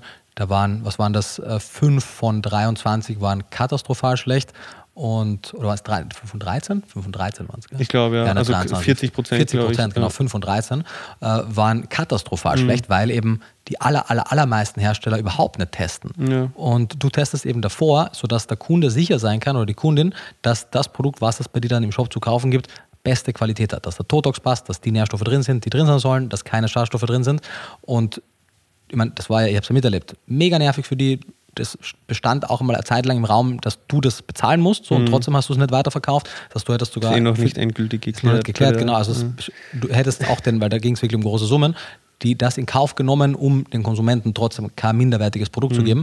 Also das ist aus meiner Sicht nicht genug zu loben und zu betonen und sollte man auch im Hinterkopf behalten, wenn es das Mhm. nächste Mal heißt, das machst du nur, um Geld zu verdienen.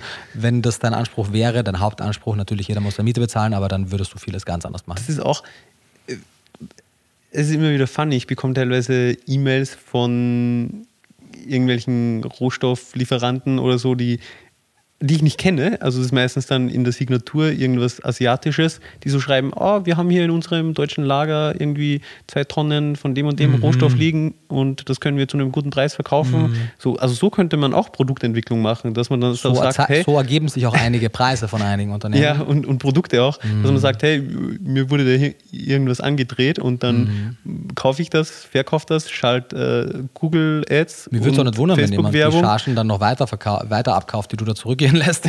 So, ehrlich ja. gesagt.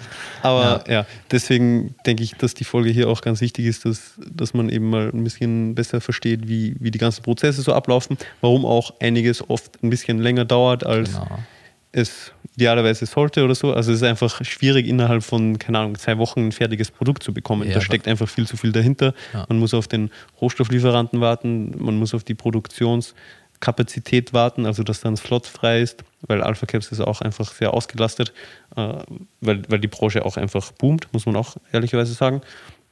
Und dann warten wir eben noch auf die Laboranalysen und entsprechend zieht sich das oft, bis wir dann das fertige Produkt im Sortiment haben. Und auch in der Entwicklung selbst, also jetzt wie gesagt, die Kapselprodukte sind relativ mhm. einfach zu formulieren, weil man da geschmacklich auf nicht wirklich was achten muss. Aber jetzt so Kindermulti hat sich ja über Monate gezogen, bis ja. wir da wirklich mal eine halbwegs adäquate, also geschmacklich adäquate Formulierung hatten. Wie viele Runden hatten wir da? Boah, Vier, fünf? Mehr, glaube ich. Also wir hatten ja alleine. Du hattest ja auch nochmal ein, zwei separat in Österreich einmal bekommen. Ja, und, und wir haben, ja, also du hast nicht mal alle verköstigt. Ja, genau. Und wir wollten ja zuerst einen anderen Geschmack als den, den mhm. wir jetzt haben. Das hat aber überhaupt nicht geklappt und dann mhm. gibst du einen Rohstoff mehr rein und das, das, ganze Produkt ändert sich in Farbe und Geschmack um 180 Grad, wo man sich so mhm. denkt, hey, wir haben hier ein paar Milligramm von keine Ahnung was reingegeben und alles ist anders. Der pH-Wert ändert sich, dadurch mhm. änderten sich alle anderen Rohstoffe in der Formulierung, was eben Farbe und Geschmack betrifft und also es war wirklich schwierig, das gut hinzubekommen und ist ja auch jetzt noch nicht final. Genau, aber es ist also wir mussten mehr als gut genug, ja, um es jetzt mal rauszubringen, genau. weil die Leute warten ja auch drauf. Aber ich würde sagen, geschmacklich ist es vielleicht bei 85 Prozent, 90 genau. Prozent. Ja, also es muss halt auch ein bisschen sauer, sauer sein, wegen, wegen der genau. Haltbarkeit. Aber ich meinte von der Formulierung her. Also Und wir haben ja ein paar ja. Ultraspurenelemente beim Kinderprodukt jetzt rausgelassen. nicht reingeben können, ja. Genau, weil Oder wir auch Eisen ist es. Ja, genau, genau. Aber da arbeiten wir dran, um das auch weiter zu verbessern. Aber so Sachen sind dann auf jeden Fall sehr schwierig in der mhm. Formulierung, also in der Geschmacksfindung, weil dann muss man auch die Haltbarkeit im Blick behalten. Mhm. Wie gesagt, der pH-Wert, also die, wie sauer das Ganze ist, mhm. hat einen Einfluss auf jeden einzelnen Rohstoff in der Formulierung. Klar. Sprich, je umfangreicher die Formulierung, umso komplexer wird das Ganze. Mhm. Man kann also auch nicht einfach alles so in, in ein Glas Wasser werfen und sagen, hey, das funktioniert so. Also das ist das fertige Produkt. Also das, da, da gibt es einfach sehr viele Aspekte. Und dasselbe gilt auch für Pulver. Dann muss man gucken, wie ist es mit der Haltbarkeit, wenn man eben unterschiedliche Rohstoffe kombiniert.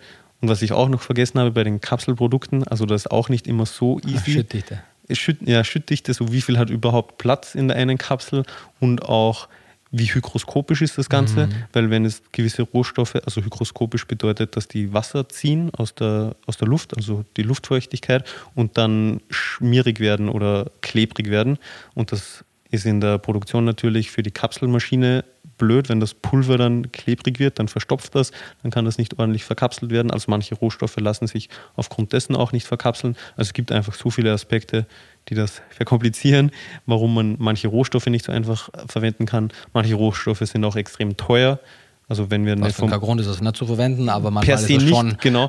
Aber am Ende des Tages, wenn ich einen absoluten Preis mhm. dann für ein Endprodukt habe, das zu 90 Prozent von einem Rohstoff ja. bestimmt wird, es sind aber 10 bis 15 Rohstoffe, mhm. also Nährstoffe drinnen, dann ist es auch schwierig oft am Markt zu competen, weil wenn man jetzt ein anderes Produkt hat, das, dass all diese Rohstoffe außer den einen hat und dann um 90 Prozent günstiger ist. Genau, genau. Also ja, das ja, funktioniert dann auch nicht wirklich. Und ja, so muss man einfach oft irgendeinen Mittelweg finden. Genau, dort hast du ein paar Beispiele angebracht. Vielleicht, ich kann mir vorstellen, dass jetzt mhm. viele denken so, du sagtest ja, dass es hin und wieder quasi notwendig war, gewisse Dinge, die ich vielleicht optimalerweise ein bisschen anders gemacht hätte, doch anders zu machen. Ich glaube, bei vielen kam jetzt Fragezeichen, okay, und was? Wir können mhm. vielleicht ein paar konkrete Beispiele nennen. Mir sind jetzt zwei eingefallen, zum Beispiel, dass wir Cholin-Pitterdraht im Kindermulti verwenden, mhm. was ich eigentlich anders vorgeschlagen hätte, oder auch, dass wir, ähm, was war das andere Beispiel, was ich mir gerade gedacht habe? Ähm, damit. Oft ist es auch einfach eine Mengenfrage. Eine Mengenfrage sowieso ja, auch. Also genau. bei den Kapseln eben so, idealerweise hätten wir beispielsweise im ProVeg Essentials Plus gerne auch mehr Kalzium drinnen. Aber dann wäre die Tagesportion auf einmal nicht mehr eine Kapsel, sondern zwei, drei, vier oder sogar fünf. Und dann ist auch immer die Frage, ja, wie sinnvoll ist das? Also wie viele Leute gibt es, die ein bisschen mehr Kalzium so viel wertschätzen, dass sie dafür mehrere Kapseln pro Tag nehmen würden? Mhm. Oder eben genau das, äh, eben Alpha-GPC, was eine tolle Form von Cholin mhm. ist, die hierzulande einfach nicht zugelassen ja, ist. Ja. Also Cholin, ja, Cholin ist, generell ist, ist ein Thema für Thema, sich, genau. wie auch in der letzten Podcast-Folge schon äh, erwähnt, werden wir da auch eine eigene Folge machen, wo wir auf die Punkte dann eingehen. Aber ja, das ist eben so ein Beispiel, wo die rechtlichen und auch die, die technologischen Aspekte uns einfach sehr limitieren in dem, also in dem das perfekte, unter Anführungszeichen, Produkt zu machen. Mhm. Weil oft, also Leute erwarten sich ja oft, dass, also das Gefühl habe ich zumindest, oder lese ich aus manchen Nachrichten so heraus, sie wollen eine kleine Kapsel zu einem geringen Preis, wo alles drinnen ist. Ja, das Und das funktioniert einfach nicht. Also rein physikalisch. So, du kannst nicht von einem Rohstoff, von dem du 10 Gramm brauchst, den bringst du nicht in eine kleine Kapsel rein. Ja. Punkt. So. Und deswegen, also das ja, funktioniert einfach nicht. Ja, oder und auch eben, du sagst, viele Mineralstoffe, viele, viele Mengenelemente sind mm. einfach zu voluminös, mm. Cholin ist oft zu voluminös, etc. Genau, und deswegen ja. ja. machen wir da dann in der Produktentwicklung, also wir im Sinne von ich mit meinem Produzenten, meinem Produktentwickler bei Alpha Caps das Beste draus, aus dem, was, was du uns vorlegst sozusagen. Und ja, manchmal muss man weniger Kompromisse machen, manchmal mehr. Ja, insgesamt halten die sich auch wirklich sehr in Grenzen. Ja, ja. Also es gibt ja auch, ich, nicht, glaube, wir hatten es noch nie hier, aber ich hatte das früher immer wieder in alten Produktentwicklungen mit anderen Unternehmen. Es gibt natürlich auch bei mir ziemlich schnell einmal den Punkt erreicht, wo ich sage, das ist zu viel Kompromiss. Also mhm. wenn du möchtest, dass ich Teil dieser Produktentwicklung bin, dann funktioniert das mhm. nur bis zu einem gewissen Grad. Ich verstehe es, dass man gewisse Dinge eben nicht immer genauso machen kann, wie ich es als Ernährungswissenschaftler haben möchte, aber die Kompromissbereitschaft ist bei mir sehr gering. Mhm. Und entsprechend, wenn bei Watson neue Produkte rauskommen, dann kann man sicher sein, dass die Kompromisse hier sehr, sehr, sehr klein sind. Ja, und es ist ja auch, also wenn, es gibt ja meistens nichts, was gar nicht funktioniert. Also oft kann man es ja dann irgendwie in einer anderen Form oder so machen und dann ist es vielleicht in der Einnahme komplizierter, weil es ein extra Produkt gibt oder so, mhm. aber man bekommt ja das meiste irgendwie hin und aber es wird trotzdem immer halt formuliert mit dem Hinterkopf, was ist das Beste, das Bestmögliche für den Kunden. Genau. Und das ist halt ein Fall. großer Unterschied. Auf jeden Fall. Im Vergleich zu sehr vielen Produkten. Ja, klar, ich meine, das ist ja auch so, so viele Produkte am Markt, die haben dann, also dann steht drauf, es ist das und das drinnen und dann guckst du dir mal die Dosierung an und okay, ja, es Fairy ist drinnen, Dusting, ja. aber ja genau, Fairy Dusting, also so Feenstaubmäßig, aber es ist überhaupt keine relevante Menge drinnen. Voll. Also man hätte es genauso 10 gut, Milligramm ja. Cholin in einem Nährstoff, ja. also warum? Ja.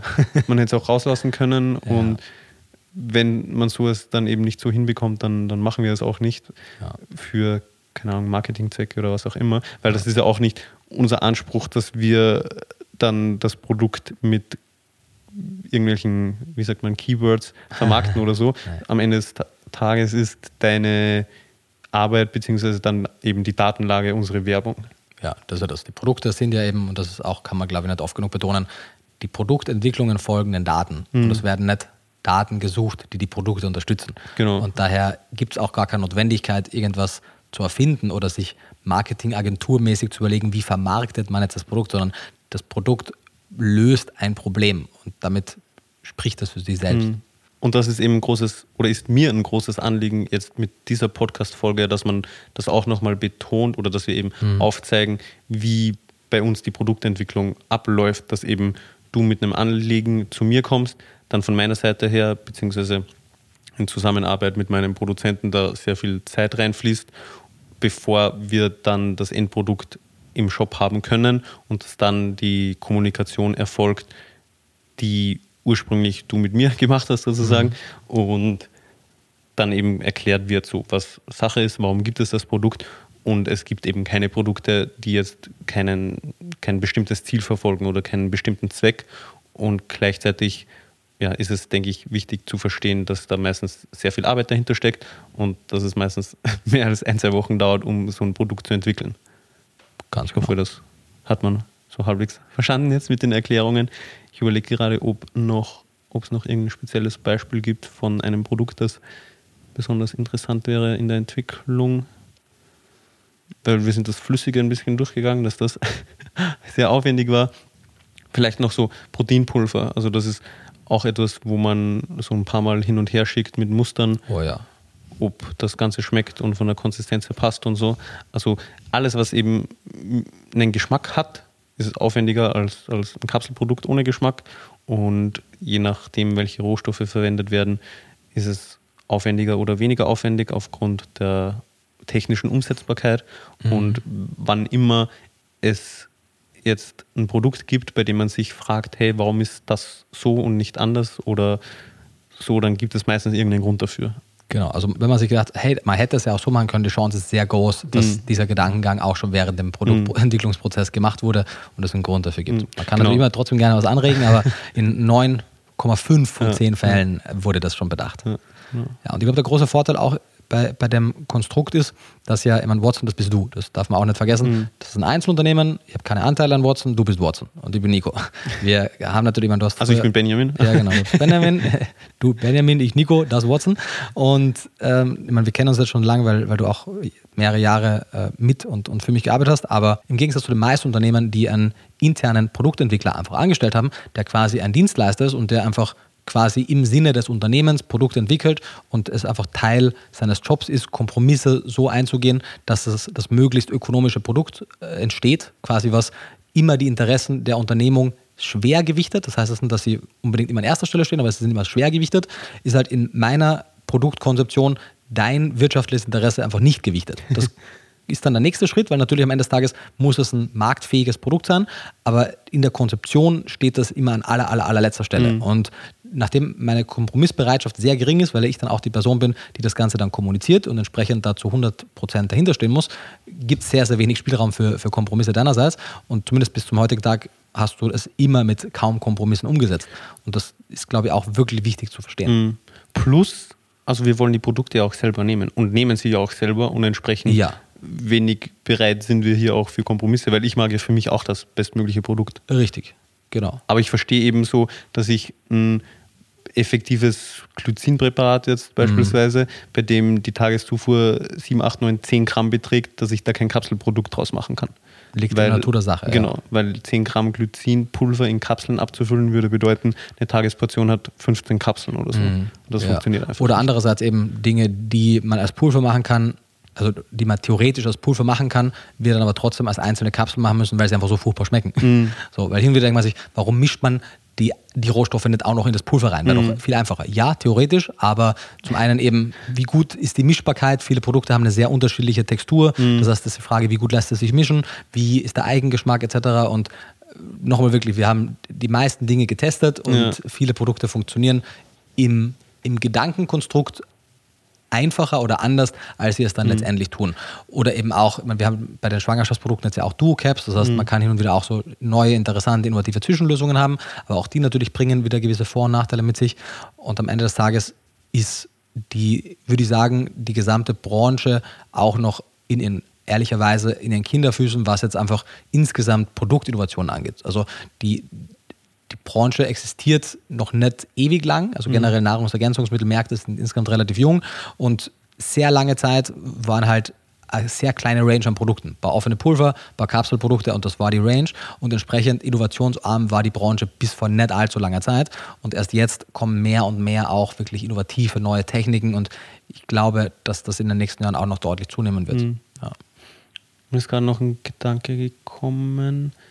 Genau, marketingmäßig, also das möchte ich auch nochmal betonen. Erstens, ich habe noch keinen einzigen Cent in Google Ads oder Facebook Ads oder was auch immer investiert. Und das ist wichtig, weil das heißt auch, dass kein Kunde jemals einen Euro seines Genau. Geldes in Google Ads investiert hat, weil als Kunde eines Nahrungsergänzungsmittelunternehmens oder jedes Unternehmens möchtest du eigentlich ungern ein- Produkt teurer bezahlen müssen, nur weil die Firma darauf angewiesen ist, dass sie halt Werbung schaltet für dich. Man, klar, meine Arbeit Also ja, ja, das Ding ist so, also ich verstehe es voll, warum es Unternehmen machen, weil ich war früher auch so, ah, Marketing ist nervig und unnötig und als Kunde mag ich ja nicht für Marketing bezahlen. Das Ding ist, also es funktioniert halt nicht ohne Marketing. meistens. Ja, immer klar, ich koste dich auch was mit Ja. der Zeit, aber du Also musst du- eben darüber hinaus kein Marketing machen. Ja, ich meine, eben ich, ich zahle dir für deine Kommunikation und für deine Plattform, was ja für mich Marketing ist. Auf der anderen Seite sehe ich es jetzt nicht als klassisches Marketing, weil du Weil ja ja auch Aufklärung ist. Genau, weil du Aufklärung betreibst und einfach ja, Informationsbereitstellung machst. Und also das kann man jetzt nicht mit einem Werbespot im Fernsehen oder so vergleichen weil es oder mit einer auch Mehrwert Google-Anzeige. Genau, genau. Und insofern machen wir auf jeden Fall kein, keine, ja, kein klassisches Marketing, was ich persönlich sehr schätze, weil ja, also ich habe da auch nicht so viel Bock drauf. Ja, und man, man müsste die Produkte teurer machen. Also wenn du zusätzlich nur Marketingbudget bräuchtest, dann natürlich, wo soll das Geld herkommen? Also Mhm. Voll, müsst du die ja. Produkte teurer machen. Und was wollte ich jetzt damit sagen? Achso, genau. Und eben die, die Produkte, also wir könnten ja auch viele Sachen machen, die marketingmäßig viel besser laufen würden. Ja. Also wenn man sich so die, die Branche anguckt, so dann gibt es einfach gewisse Produkte, die Wenig sinnvoll, sind. aber gut äh, ja, genau. vermarktbar Also einfach irgendwelche Worte, wo selbst die Leute mit wenig Ahnung ja. sich denken, boah, das ist was Cooles, so Probiotikum oder so. Mm, in Keine Ahnung, wie viel da jetzt dahinter steckt. auch, Ja. ja. Also kann schon gut sein, dass man da ein gutes Produkt machen kann. Ja, aber Wir haben viele, uns noch nie viele Unternehmen machen auch wieder Fairy Dusting mit ihren Probiotika. Genau, und auch mit vielen anderen Sachen. Also es gibt so gewisse Keywords, die kann man, da kann man ein gutes Produkt daraus machen. Also da, da wie sagt man, die, die, also das wird einfach, wenn die Leute das lesen, dann können sie damit was assoziieren. Also jetzt so ein Omega-6-Produkt zu machen, wie wir das jetzt mit dem Pilzöl Genau. gemacht haben. Die meisten Leute denken sich da, boah, das ist eine entzündungsfördernde Fettsäure, die will ich auf keinen Fall konsumieren. Genau. Also das ist marketingmäßig nicht schlau, so ein Produkt zu machen. Ja, aber die Datenlage zeigt halt, dass, dass einfach es einen Paradigmenwechsel für die Omega-6-Fettsäure dringend geben muss und dass es ein sinnvolles Produkt ist. Mhm. Genau. Und eben, das ist ja wirklich lustig so. Du bezahlst dir dann dafür, dass ich Videos produziere, nur damit Leute einmal das falsche Bild aus Mhm. dem Kopf bekommen. Und das ist ja das nächste Ding auch. Man, glücklicherweise musst du es ja auch nicht machen, aber so, das haben Leute, glaube ich, auch nicht am Schirm. Du hast gegen null Mitspracherecht, was meine Inhalte angeht. Also du kriegst die Videos nicht einmal zur Abnahme, sondern du sagst, hey, wir brauchen jetzt Videos zu dem und dem Thema und ich sage, alles klar, mache ich. Und du siehst das Video dann entweder, wenn die Untertitel zu korrigieren sind, dass du mal drüber liest, einfach aus Rechtschreibbegründen oder halt, wenn du es dann auf YouTube oder auf Instagram Ja. siehst. Also du hast, obwohl das ja quasi dein Budget ist und ohne, ohne dein Budget es auch nicht möglich wäre, dass ich so viele Stunden mit dem Cutter gemeinsam in die Videos investiere, hast du halt keinerlei Mitspracherecht und wenn die Daten zeigen, dass dein Produkt für die und die Gruppe irrelevant ist, dann wird das im Video auch so genannt. Und dann wird es nicht gesagt, so, nee, aber es wäre auch für die gut. Nee. Sondern Braucht jeder in doppelter Dosierung. Genau, das, sowas passiert eben nicht. Und das würde auch quasi, ich habe ja in der Vergangenheit auch mit vielen Unternehmen gearbeitet und die waren immer sehr resistent, was Einflussnahme angeht, aber es war immer ein wahnsinniger Kampf und Unternehmen waren immer, die irgendeinen Influencer dafür bezahlen, wollen die immer Abnahmen haben, wollen immer kontrollieren, was gesagt wird und haben immer gewisse Botschaften, die die Influencer mit reinpacken müssen. Das heißt, man wird niemals, wenn jemand, und deswegen verstehe ich auch, warum Leute so sensibel sind, wenn es heißt, das Produkt ist oder die oder der Beitrag ist sponsored by oder so, dass Leute denken, uh, dann ist es ja inhaltlich nicht mehr so, wie es eigentlich wäre. Das ist Unsinn. Der Beitrag ist inhaltlich. Also bei uns ist es Unsinn. Bei uns, ja, in sehr vielen. Fällen ist es genau. Aber der Beitrag ist, wenn ich ihn mache, zu 100% ident mit dem, wie ich ihn auch gemacht hätte, Mhm. wenn ich keinen Euro dafür bekommen hätte. Der einzige Unterschied ist, ich würde es nicht machen können, wenn ich keinen Euro dafür bekomme, weil wer bezahlt den Cutter, wer bezahlt meine Miete. Mhm. So. Also da stecken einfach reelle Kosten dahinter. Ja, Und das ist eben auch der Punkt, also das funktioniert ja in unserem Fall jetzt so gut, weil wir die Produkte ja machen mit dem Ziel im Hintergrund, dass wir da eine Problematik, die besteht, dass, also dass wir ja, das beantworten Genau, man, bzw. muss lösen. man muss auch nichts verstecken oder man muss es Ja. auch nichts sich aus der Nase ziehen, Ja. sondern es gibt ein Problem und ich kommuniziere in den Videos, was das Problem ist, wie das Produkt es löst und Sache hat Mhm. sich. Also eben, das ist ja das Schöne, man muss jetzt gar nicht Daten biegen oder irgendwas Mhm. auslassen oder irgendwas schön färben oder so. Das äh, natürlich, man, und das ist ja das Ding, die Produktlinie von Watson, die ist jetzt gerade, hat sie einen ziemlich großen ähm, quasi Jump gemacht, weil ich in letzter Zeit durch meine Doktorarbeit ja wirklich auf viel gestoßen bin. Aber das dieses Tempo ist jetzt auch quasi Mhm. wieder raus. Also es wird noch ein paar Produkte geben, es wird ein bisschen was Bestehendes sich noch verändern, aber da ist jetzt keine riesen Mhm. weitere Produktlinie im, im Hintergrund.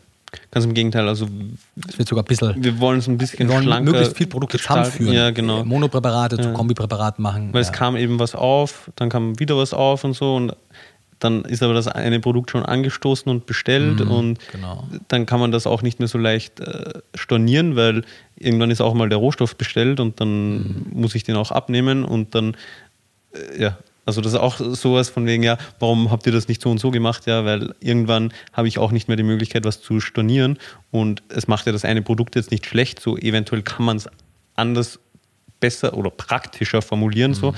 Es ist ja das, das, dasselbe Rohstoff dann, aber manchmal kann man Sachen zusammenführen Ja, und also ein bisschen. Be Beispiel, es gibt jetzt Mebico, da ist ja Kreatin drin mit Taurin und Carnitin. Mhm. Davor gab es ein Kreatin-Monopräparat. Ja, warum? Weil das Kreatin war halt, was wir schon lange am Schirm hatten, dass das ein Ja. wichtiges Ding ist. Und erst jetzt im Laufe der Doktorarbeit kam halt auch dazu, dass man eigentlich auch eine sinnvolle Kombination mit anderen Meat-Based Bioactive Compounds machen kann. Mhm. Oder die Omega-Fettsäuren. Die Omega-Fettsäuren wird es zukünftig auch ein, für Kinder genau. zusammengeben, dass man dann nicht das Pilzöl und das Mikroalgenöl separat kaufen Genau, muss und so Sachen. Aber das. Oder dass eben Calcium, Magnesium als Kombipräparat kommt. Mm, so Sachen. Aber das Aber als Magnesium angestoßen wurde, gab es einfach einen großen Lagerbestand mit Calcium. Also da ja, hat sie ja, die Frage einfach genau, gestellt. Genau. Und oft muss ich dann eben gucken, ja, wann ist was ausverkauft Mhm. oder abverkauft, dass man dann eben die neue Charge machen kann und so. Mhm. Also es ist auch einfach logistisch oft viel Arbeit, sage ich jetzt mal. Mhm. Also weil man da eben ein bisschen gucken muss. Und wie gesagt, ist auch für uns mit der Planung oder für mich mit der Planung oft einfach sehr schwierig, weil ich, bevor ein neues Produkt nicht gelauncht ist, nicht weiß, wie sich das verkaufen wird. Mhm. Richtig. Und dann kommt es manchmal dazu, dass wir eine Charge etwas länger haben als gedacht. Manchmal, Mhm. dass wir eine Charge um einiges kürzer haben als gedacht. Und dadurch, dass ich meistens so zwei, drei Monate mindestens Lieferzeit habe, kann Mhm. ich jetzt auch nicht innerhalb von ein bis zwei Wochen darauf reagieren. Also ich schon, aber ich muss dann auch darauf warten, Ja, voll. bis ich und das manchmal, geliefert man, bekomme. ich erinnere mich jetzt ans Kaliumsalz oder an die Arachidonsäure. Das, also, das wurde ja angestoßen vor, korrigiere mich, sechs, sieben, acht Monaten. Ja, Kali. Kaliumsalz glaube ich noch länger, Noch aber das habe ich ehrlicherweise auch nie priorisiert. Da hat es dann auch oft, weil ich hatte einmal, aber das ist schon sehr lange her, auch einen Wechsel in dem Produktentwickler bei Alpha Mhm. Caps, aber das ist schon, also es war eigentlich wenige Monate nach, nachdem ich bei Alpha Caps begonnen habe zu produzieren. Aber das- und da war das das erste Mal an, ge- gedacht, sagen wir so. Aber es hat ja Mhm. dann auch, also dann kam das dazwischen, das dazwischen, dann ist mir das ein oder andere Produkt wichtiger, weil eben so ein Kaliumsalz, das hatte jetzt nicht die höchste Priorität und dann wurden andere Sachen priorisiert und so ist das immer so ein bisschen unterm Radar dahin. Ja, eben, und, es, kann, also es war tatsächlich hier auch der Fall. Es gab eine Primärrecherche für das Kaliumsalz Mhm. vor eben vielleicht waren sogar noch mehr als neun Monate. Und natürlich in den neun Monaten, selbst wenn ihr jetzt nicht mehr fokussiert die Recherche auf das Thema gelenkt habt, kamen mir natürlich immer wieder Daten Mhm. äh, sozusagen unter. Und das heißt, ich würde dann irgendwie, keine Ahnung, es erschien jetzt vor einem Monat oder so, das Kaliumsalz, oder vor zwei, ich bin schlecht mit Zeit. ja, von einem Monat circa. Monat ungefähr, genau. Zwei, ja. Genau, das, hätte ich das jetzt vor zwei Monaten zum ersten Mal zusammengestellt, hätte ich es auch schon ein bisschen anders gemacht. Aber Mhm. das ist eben der Grund, weil ange, angestoßen und auch die Rohwaren, die Rohstoffe geliefert wurden ja eben schon vor vielen Monaten davor. Mhm. Deswegen kann es auch mal passieren bei gewissen Produkten, die eine sehr lange Vorlaufzeit haben, dass quasi die nächste Charge dann auch schon wieder ein bisschen anders sein wird, weil sich halt mein Kenntnisstand auch ein bisschen verändert. Mhm. Aber ich würde sagen, dass das ja auch einer der großen Vorteile ist, dadurch, dass Watson so ein kleines, schlankes Unternehmen ist, Mhm. dass man von Charge zu Charge relativ flexibel Dinge auch innovieren kann. Und auch ein Punkt, den ich noch ansprechen wollte, warum sich Produkte oft etwas länger ziehen. Es, wir haben dann auch immer wieder mal mit Urlauben von Personen zu tun, die. Nicht unsere. Du nicht machst unsere, genau. Aber dass ich einen Rohstoff sourcen möchte und dann ist die Ansprechperson bei dem Rohstofflieferant im Urlaub für, keine Ahnung, ein bis zwei Wochen Mhm. und dann ist die nächste Person im Urlaub, die für was auch immer zuständig ist und da wartet man dann öfters mal ja, ein, zwei Wochen auf eine Rückmeldung, wenn es um einen Rohstoff, um eine Verpackung, um irgendein Feedback einfach geht. Und das sind auch Samstag, Sonntag arbeiten Leute lustigerweise Genau, auch genau. nicht. Also du würdest dann ja sieben noch Tage Feiertage. machen, Und deswegen, Ja, also ja, wächst, oft ziehen ja. sich Prozesse einfach dadurch etwas hin. Und ja, aber wir geben unser Bestmögliches, um die Produkte so gut wie möglich und so schnell wie möglich zu entwickeln unter den Aspekten, die es zu beachten gibt. Und das ist auch etwas, was ich im Zuge von Watson lernen durfte, also nennen wir es mal so, weil ich war davor auch nur Konsument von ja, Supplements und mittlerweile habe ich sehr viele Eindrücke oder Blicke hinter die Kulisse genossen und weiß es auch, was es bedeutet, in dem Bereich Unternehmer zu sein. Und als Endkonsument stellt man sich vieles sehr, sehr, sehr einfach vor.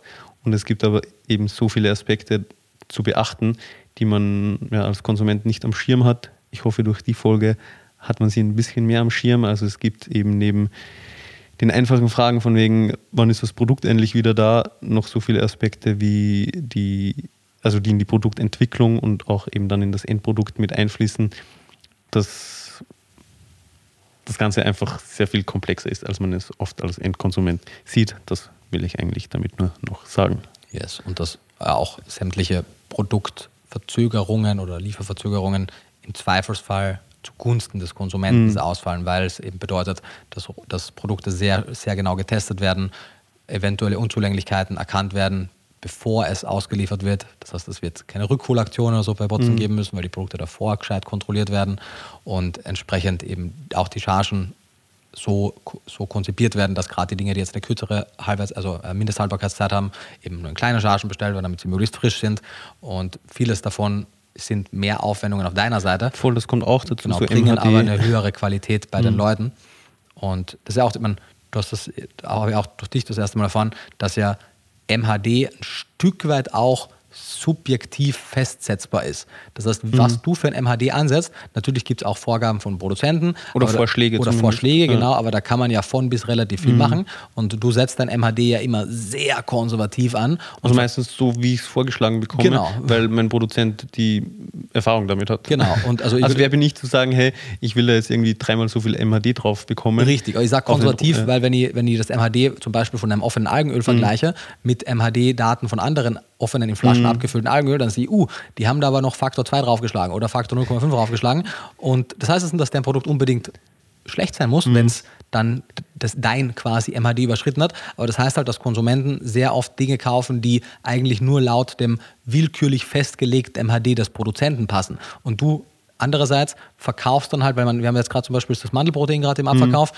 Da hätte man das MHD auch deutlich drüber setzen können. Die also es ist im Abverkauf aufgrund des MHDs. MHDs genau. genau. Und das hätte, hättest du aber locker auch noch mal sechs Monate länger mhm. können, weil das machen die meisten Produzenten mhm. vom MHD her, vom, vom, von so Trockenprodukten. Und du machst das aber nicht und verkaufst es dann lieber günstiger ab, damit die Leute eben wissen, okay, das Produkt ist bis, weil es ist ja jetzt immer noch einwandfrei. Aber ja. die kriegen es halt schon günstiger, weil du dich entgegen der Wirtschaftlichkeit dafür entschieden hast, ein sehr konservatives MHD mhm. anzusetzen und es jetzt eben abverkaufst. Auch noch eine lustige Geschichte. Es gibt auch Produkte, die haben mehr Tagesportionen, also nicht bei mhm. uns, oh ja, mehr oh Tagesportionen als das MHD lang ist. Also Produkte nicht bei Watson, sondern ja, Produkte genau, bei gewissen Firmen, ja. eben weil man. Achso, so Algenöl Tropfen, ist ein gutes Beispiel. Algenöle? Ja, offene Algenöle. Die mehr. Die dann plötzlich 70 Tagesportionen haben, Ach Mikroalgenöl. So meinst du. Ja, wobei, also MHD ist ja nur auf ungeöffnete. Ah, du hast auch MHD. Achso, ja, ja. Ach so, ja also es, gibt zwölf Tropfen zum Beispiel. Es gibt zwölf ja, Tropfen am Markt. Da hat man zwei Jahre MHD, was schon lange ist. Also ich bekomme von meinem Produzenten auf Flüssigprodukte eigentlich nur so zwölf Monate MHD. Mhm als, als ja, Vorschlag, also als Garantie von seiner Seite, dass mhm. es so lange hält. Also das, das bedeutet ja auch nicht, dass es danach schlecht ist oder so. Nee, aber er aber garantiert der, dafür und mhm. aber er garantiert dir das halt. Er garantiert, dass am Ende des MADs noch der deklarierte genau. Nährstoffgehalt innerhalb der gesetzlichen Toleranz drin ja. ist. Und du könntest aber natürlich als Unternehmer sagen, ist mir egal, ich mache sechs Monate länger. Genau, und vielleicht sind dann nur mehr 60 Prozent oder so drinnen. Ja, was jetzt kontrollieren wird es ja niemand, ehrlicherweise, genau. am Markt. Aber besonders lustig finde ich es dann eben, wenn mhm. ich ein Produkt verkaufe, das MHD beträgt zwei Jahre mhm. und ich habe aber 500 Tagesportionen, äh, mhm. nee, sorry, das wäre, das würde sich ausgehen. Äh, ja, voll, das würde gehen. Aber es sind 1000 Tagesportionen drin, so 1000 ja, Tropfen oder du spielst, so. Du sprichst auf das eine für 12 Präparate an, oder? Ja. Ja, das, aber das weiß ich sogar, ich kenne ja auch die Firma ganz genau, was du, was du ansprichst. Das liegt daran, die hatten früher eine viel höhere Dosierung und haben das dann beim anderen Produkt. Also ich weiß, ja? welches du gerade meinst, aber es gibt auch ein anderes, ah, okay. wo es der Fall ist. Okay, weil bei der einen Produkt ja, war es so, dass die, die eine absurd hohe Dosierung ja, hatten. Dann hatten die halt gecheckt, auch vielleicht anhand meiner Videos oder anhand von Instagram-Beiträgen, dass die das viel, viel geringer dosieren mhm. müssen. Und die hatten aber halt, was ich nicht, fünf Tropfen pro Tag als mhm. Tagesportion und haben das dann einfach neu äh, belabelt als einen Tropfen und plötzlich hatten die dann halt fünfmal, fünfmal so mehr. Genau. Ja, ja, und dann aber du meinst nicht das Beispiel, du meinst ein anderes? Also ich meine beide so, okay, aber ja. also wir sind Oder man, ich finde ein gutes Beispiel sind auch, es gibt einige offene Algenöle, die 80, 90 Portionen haben und gerade das Mikroalgenöl im Gegensatz mhm. zum Pilzöl ist ja auch nochmal empfindlicher mhm. und da weißt du, okay, da kann dir keiner garantieren, dass wenn das so lange offen ist, dass das wirklich noch funktioniert. Voll. weil, ja. ja, weil also es wird meistens empfohlen, das innerhalb von 30, 40 Tagen aufzubrauchen. Mhm. Aber wenn Deswegen du dann 70 Tagesportionen 25 hast, Tagesportionen. Ja, wenn, wenn du dann auf einmal länger. 70 Tagesportionen hast beim Mikroalgenöl, mhm. dann ist das so, hm, macht ja. nicht so viel Sinn. Genau. Ja, wir schweifen ab, also wobei eigentlich Ja, nicht nicht- wirklich. War, war eigentlich ganz spannend, aber ich würde sagen, dadurch, dass es auch schon wieder ein bisschen über eine Stunde ist und mir nichts Relevantes mehr einfällt. Hast du noch was?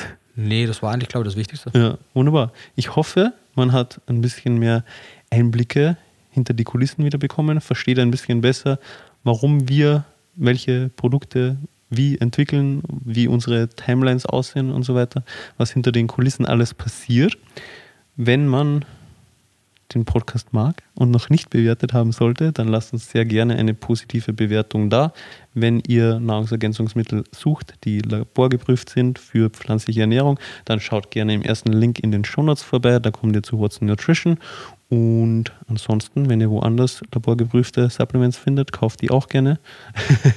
in diesem Sinne, ich freue mich auf nächsten Sonntag, wenn wir uns dann in der nächsten Folge hören und wünsche bis dahin alles Beste und gute. Nee, ich habe es gerade ver. Ich habe mich gerade voll versprochen, oder? Ich wünsche alles Gute und beste Gesundheit.